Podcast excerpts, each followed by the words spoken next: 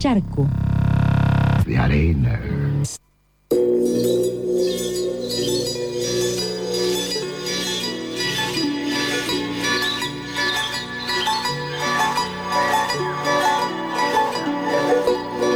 Cuatro minutos pasan de las 10 de la mañana, estamos aquí en FM La Tribu, en Charco de Arena, y vamos a, a saludar a Gonzalo Zapata, que viene con noticias originarias, esta, esta nueva columna que se sumó eh, en Charco de Arena este año, y le damos la bienvenida a Gonzalo. Buen día, Gonzalo. Buen día, Paula. ¿Cómo andan por ahí? Bien, acá, por lo menos acá en el estudio de la radio. ¿Vos cómo andás en esta, en este aislamiento? Bien, bien. Me toca, bueno, en casa. En eh, tranqui, como, como todo, ¿no? Eh, Por ahora bastante tranqui, pero bueno. Eh, no, no ya buscando a ver cuándo, cuándo es que se normaliza un poco la situación, pero no, no parece por lo pronto, ¿no? No, por lo pronto parece que no y esto, los días de frío tampoco ayudan mucho. Eh, Gonza, ¿con qué, qué, qué nos, traes, nos traes hoy?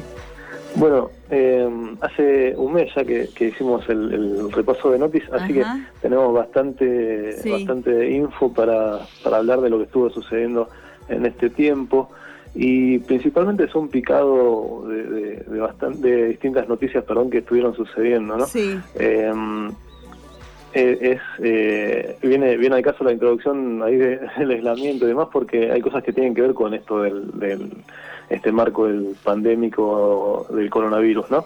Sí, Em, exacto, porque digo esto, como que la pandemia lo que hace es que, bueno, que afloren más esto, las desigualdades, ¿sí? Y si hay alguien que sabe de desigualdades es los pueblos originarios, ¿no? Tal cual, tal cual hay situaciones de vulnerabi- vulnerabilidad que se, como decís vos, se, se acentúan por ahí. Eh, bueno, vamos a empezar por Chaco, que en Chaco Sí. eh, hubo un brote de contagio por, por coronavirus. Eh, lamentablemente, bueno, son 79 los casos de contagio de COVID-19 en los barrios Toba y Chailí, en Resistencia, que se confirmaron hasta ayer eh, por parte de la codirectora de epidemiología del Ministerio de Salud chaqueño, que es Antonieta Cairé. De esos 79 contagiados hay 19 que están internados y bueno, están realizando desde el Ministerio eh, detecciones y acompañamiento puerta a puerta, según dicen. Eh, estos 79 infectados e infectadas serían un 16% del total de infectados en Chaco, que son eh, 480 Ujú. de los cuales ya casi la mitad fue, eh, eh, lamentablemente, como se dice, perdón, no lamentablemente, sino al contrario, afortunadamente daba de alta 233, Sí. eh, pero sí lamentablemente fueron 23 los casos de fallecimiento. Eh, de todas maneras, y al margen, eh, quizá hay 2.270 casos positivos de dengue, eh, al margen de esta, esta enfermedad de COVID que a veces lo, lo opaca al, al resto de. De lo que está sucediendo. Bueno, son un montón los casos de, de dengue en Chaco también. Eh, también lo que se estuvo dando, como bien sabemos, es el, el ingreso familiar de emergencia, el IFE, eh, en Sí. este contexto, ¿no?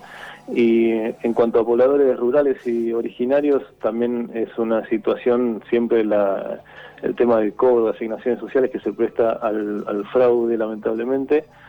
Eh, en este caso en Salta, la Policía de Seguridad Aeroportuaria detuvo a una banda, tres estafadores que se quedaban con el IFE, con el ingreso familiar de emergencia de pobladores rurales y originarios Ah. alrededor de la localidad salteña de Embarcación. Así que, bueno, fueron fueron detenidos y mm, hacían de intermediarios, ¿no? Para cobrar el sueldo, les pedían buena parte del dinero, directamente les sacaban los datos y, y les, les robaban el importe que les correspondía. Eh, integran estos esta banda la, direc- la dirección del Club Central Norte de Embarcación, eh, hacían pasar a, lo que robaban como portes de socios, así que es bastante... Mm, terrible. Sí, bastante terrible. Pero bueno, un- en, en este caso actuó bien la, actuaron bien las fuerzas de seguridad y a partir de una denuncia de ANSES pudieron ah, realizar allanamientos y detuvieron a, a los a los estafadores que por otro lado asumieron lo que habían hecho, ¿no? Eh, algo ya un poco más, más grave también físicamente se produjo en Santa Fe, donde denunciaron eh, por parte de la Coordinadora Territorial de la CETE Autónoma y de la provincia, denunciaron violencia institucional y robos durante un allanamiento policial en el barrio Com. Esto fue el jueves pasado, se desplegó un operativo en un pasillo del barrio La Cava, al oeste de Rosario, y denuncian eh, que bueno fue violento, que rompieron aberturas, puertas, y que además robaron electrodomésticos y justamente también robaron dinero de personas que habían cobrado el, IFE. Así que bueno, eh, se repite se repite ese esquema. En este caso las fuerzas policiales, como bien nos tienen acostumbrados, eh, actuando con, con, violencia hacia las comunidades, ¿no? Em, pasando un poquito también rápido por el punto, en ese sentido, eso estuvo repitiéndose en misiones, lo pasábamos un poco sobre, eh, por, la, por la, las redes sociales que estuvimos ahí armando para las noticias originarias como columna de Charco. En la aldea Perutí de Misiones, eh, la policía había irrumpido eh, también este, a fines del mes pasado y se repitió esto a principios de, de mayo.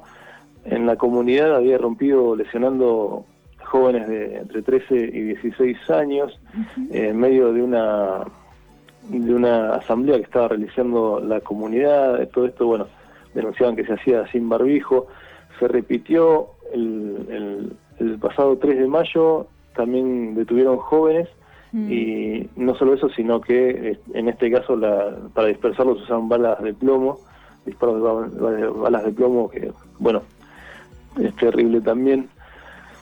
Eh, seguimos un poco en este cuadro de, pandemia. Bueno, otra cosa que estuvo sucediendo es lo que tiene que ver con em, pueblos, comunidades originarias que ya de por sí están un poco aisladas territorialmente de lo que son los centros urbanos, ¿no?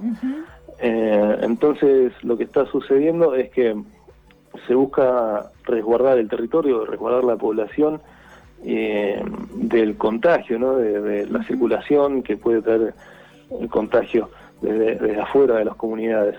En Tucumán, en El Mollar, una referente de Aguita, Margarita Mamaní, también está en prisión domiciliaria tras un desalojo violento que habían eh, realizado las fuerzas policiales eh, de, justamente la población del Mollar, un grupo de, pobladores del Mollar de la comunidad de Aguita que estaban haciendo un corte sobre la ruta 307 eh, con el fin de evitar el, contagio, ¿no? Y bueno, limitaban la circulación al abastecimiento y la atención médica, pero de todas maneras ahí actuó la policía reprimiendo y ahora está está presa ella y está está preso también otro de los de los de los compañeros que dos compañeros perdón que son Antonio Álvarez y César Monasterio. Ya subiendo un poquito, escalando un poquito el tema de la violencia y bastante, te diré, en Catamarca lo que encontramos es eh, que se produjo la misma, el mismo tipo de violencia policial a partir de que una comunidad de Aguita eh, en Aconquija em, intentó, en el departamento de Algalá esto, intentó también prevenir el ingreso de camiones en Tucumán. Y de Tucumán, perdón, y esto, bueno, resultó que, que la policía los reprimió, los detuvo, eh, hubo amenazas con armas de fuego y fueron detenidos por 22 horas en un calabozo de 2 por 2 eh, justamente violando todo lo que tiene que ver con el distanciamiento preventivo, ¿no? No solo eso, no terminó ahí la, la cuestión, sino que una de, de la, una, una esposa de los detenidos, que es una, una, una madre joven de 24 años, no vamos a, dar el nombre aunque esté, eh, se acercó a buscar a su marido a la subcomisaría de, de Aconquija ahí local y aseguró que fue torturada por 20 horas, fue detenida y torturada en, en, la delegación policial.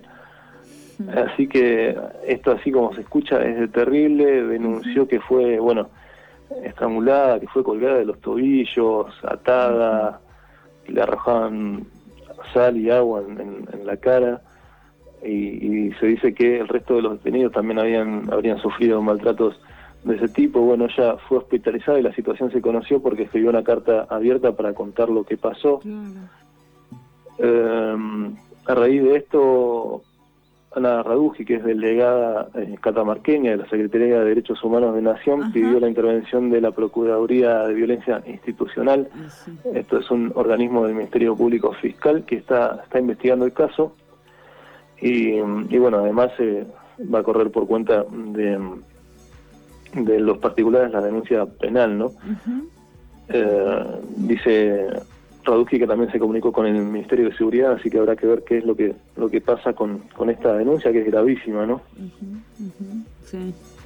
Sí, el accionar eso, el accionar de los policías en las comisarías es como, eh, es muy, muy, muy terrible eso, ¿no? Las torturas. Y en territorios que parecen ser negados y no para nada conocidos, eh, muchas veces por ahí sí recibimos noticias de, del sur, pero de Catamarca y esa región como que no, no hay conocimiento de lo que sucede y es ahí donde la violencia institucional aprovecha y se hace notar cada vez más. Tal cual, tal cual, es, es así y, y tantos casos que, que acá no llegan, ¿no? Que como, como bien decían, aquí no, no nos enteramos y estos son, son muestras que también ahora por estar más conectados, eh, por ahí accedemos más a la información. A su vez, bueno, este contexto de, de, pandemia ya sabemos que da como una especie de, de, eh, de no sé si, si decir eh, que libera a la, policía, a las fuerzas policiales y de seguridad en algún sentido a darle rienda suelta a la violencia, ¿no? Sí, tienen el aval, o sea, ya al tener la, habilitación para poder estar en la calle, es ahí donde empiezan a irrumpir en distintos territorios de la manera que saben hacerlo, que es imponiéndose con violencia y con represión. Tal cual.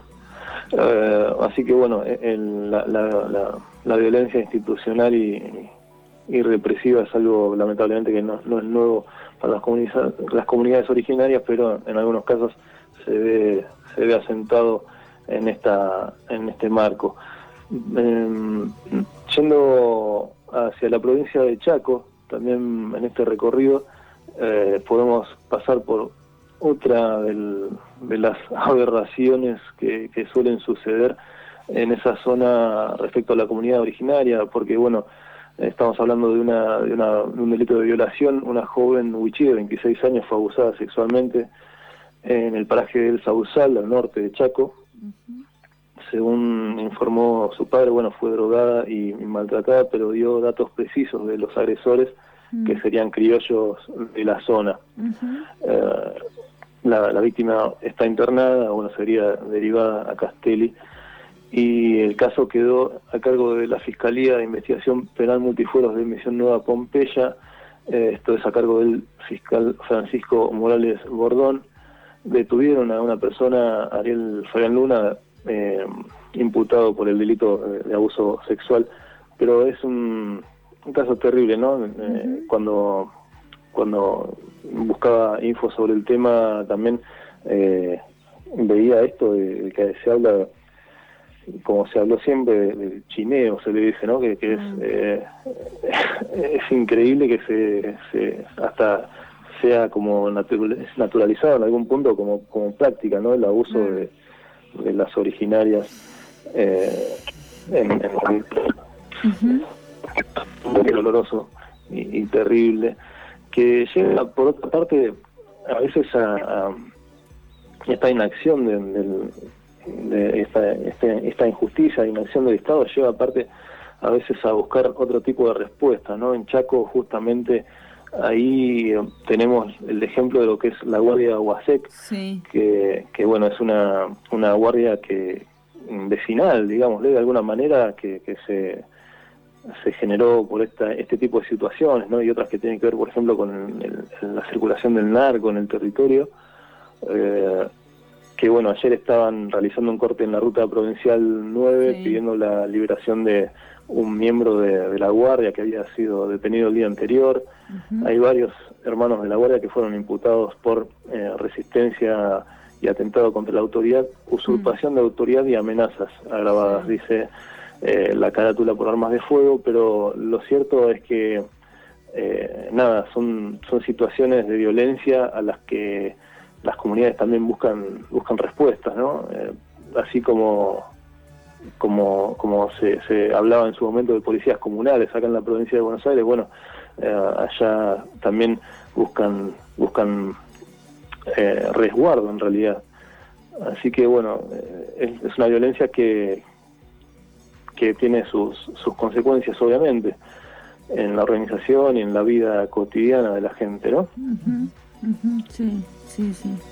Ahora, eh, volviendo, perdón, yendo un poco a la Patagonia, eh, a Río Negro, en Bariloche, tenemos que hablar también de la erupción eh, de, de, de, un intento de desalojo, en, esta, en este caso de una, de una comunidad que ustedes ya lo han estado hablando, eh, lo que tiene que ver con la comunidad de los Buenuleo. Sí.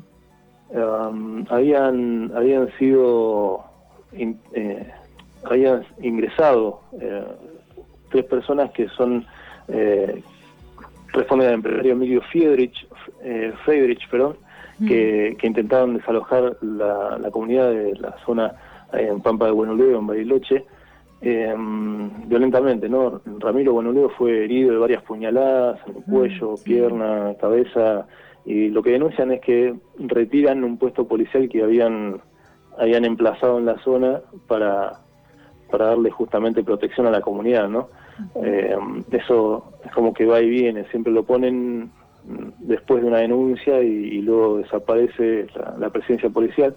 El conflicto se da en torno a 90 hectáreas que que fueron ocupadas por la comunidad históricamente y que mm, en, en teoría este empresario Friedrich dice, Friedrich dice que, que adquirió eh, hace, hace unos 10 años eh, y en la zona del Cerro de la Ventana, es esto a 8 kilómetros del sur de Bariloche.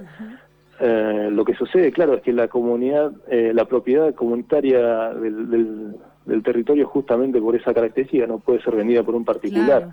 Lo que él dice es que él se, se lo vendió eh, un, un eh, referente anterior de la comunidad que, que bueno, ya falleció. falleció. Uh -huh. uh, lo que sucedió a partir de esto es que, bueno, la comunidad buscó una, una mediación, algún tipo de, de, de situación institucional que, que los resguarde y desde el gobierno nacional, la presidenta, la presidenta del INAI, el Instituto Nacional de Asuntos Indígenas, que es Magdalena Guerra, reclamó un mecanismo de resolución alternativa.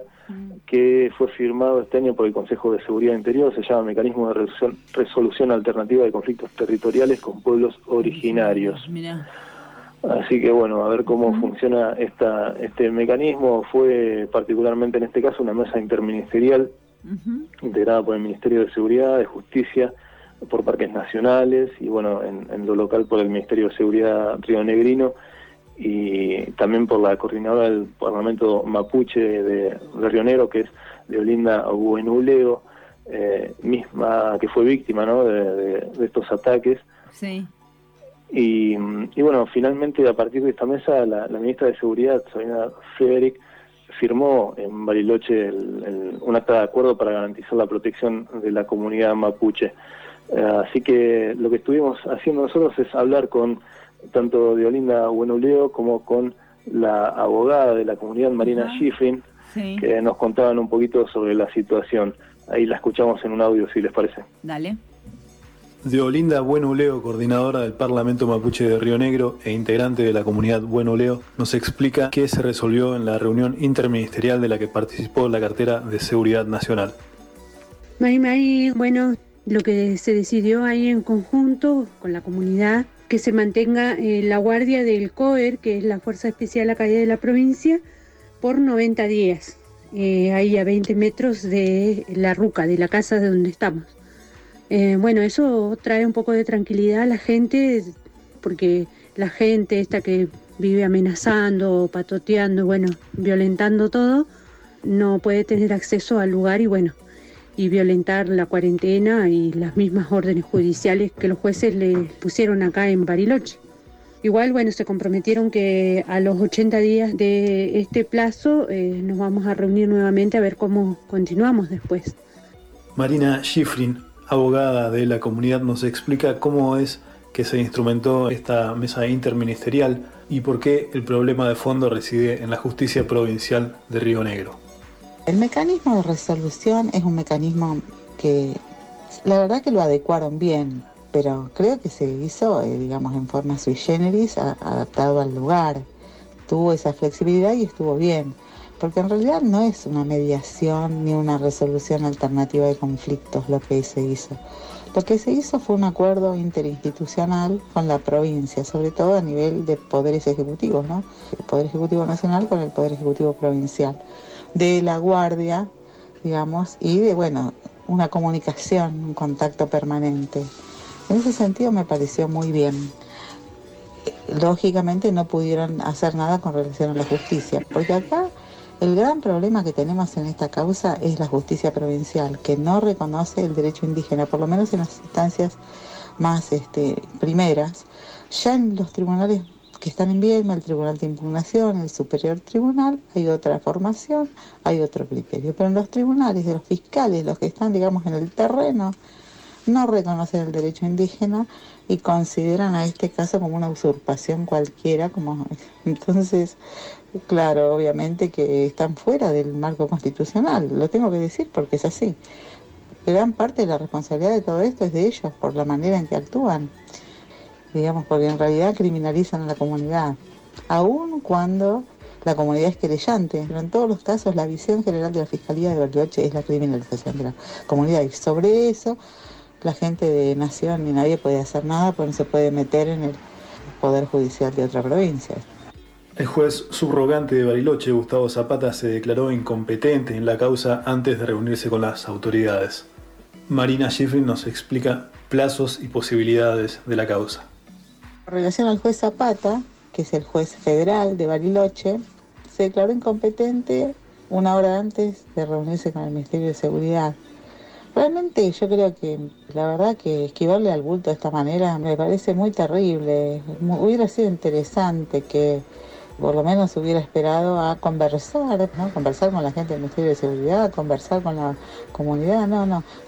Y bueno, no sabemos incluso, porque ahora esto está en la justicia provincial y hay que ver si se plantea la contienda negativa, que se llama, y mandarlo a la corte para que resuelva. Pero bueno, no sabemos qué es lo que va a pasar y en todo caso es una falta de servicio de justicia y llegar a la Corte, la Corte determina si es competencia federal o provincial y bueno, ahí la causa sigue. Tema es que se tiene que tomar en cuenta el derecho indígena. Es imposible que estas causas se las consideren usurpaciones comunes. Bueno, en realidad es inconstitucional hacer eso, pero se está haciendo. Por eso el Poder Ejecutivo tiene que salir a hacer algo en todo esto, porque acá lo que está fallando claramente es la justicia. Ahí escuchábamos a la abogada Marina Schifrin y terrible, ¿no? Esto, Gonzalo, de que eso, que no se reconozca el derecho de las comunidades originarias, ¿no? Sí, tal cual. Eh, es algo que, lo que ya, eh, digamos que, estamos acostumbrados, pero que por ahí a veces también queda eh, del todo claro o explicado siempre, ¿no? Que eh, no solo en la, represión estatal de las fuerzas de seguridad que responden al, Ejecutivo, sino también por la vía judicial, eh, y principalmente por la vía judicial es donde deberían resolverse los conflictos, pero al contrario es donde se dilatan, donde, donde se criminaliza, ¿no? Y, donde se, se justamente se, se da la razón o se da eh, más entidad a lo que tiene que ver con los particulares y, de alguna manera el usurpador real que, que, suele ser el, criollo eh, frente a lo que son los reclamos originarios que por otra parte están eh, están contenidos en lo que es la, Constitución Nacional, ¿no? O sea que deberían ser justamente de, inapelables en ese sentido. Sí, exactamente. Yo recuerdo, no sé, en estos últimos años, bueno, siempre hay, ¿no? Criminalización de los pueblos originarios, entonces la noticia sale en todos lados, cuando detienen o cuando le arman causas eh, a las comunidades, pero después cuando van, cuando llegan, por esto que todo lo que explicaba, ¿no? Cuando llegan a los juicios, cuando los absuelven porque no pueden, eso no, no sale, ¿viste? Como entonces queda también esta cosa de criminalizar y de que y de que y el armado, ¿no? De causas.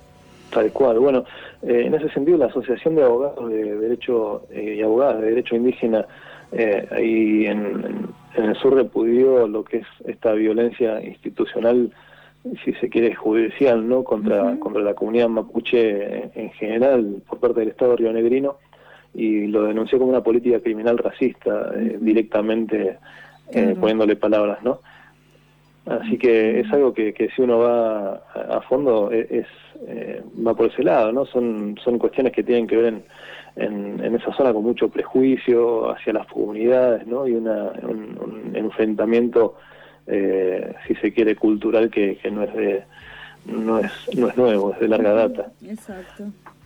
Así que así que bueno, esa esa es un poco la, la, la nota con la que eh, estamos terminando este repaso, no sin antes, eh, un poco también para despedirnos un poquito más arriba, eh, felicitar a lo que es, y va a ser el primer canal de televisión guaraní, guaraní, en Misiones.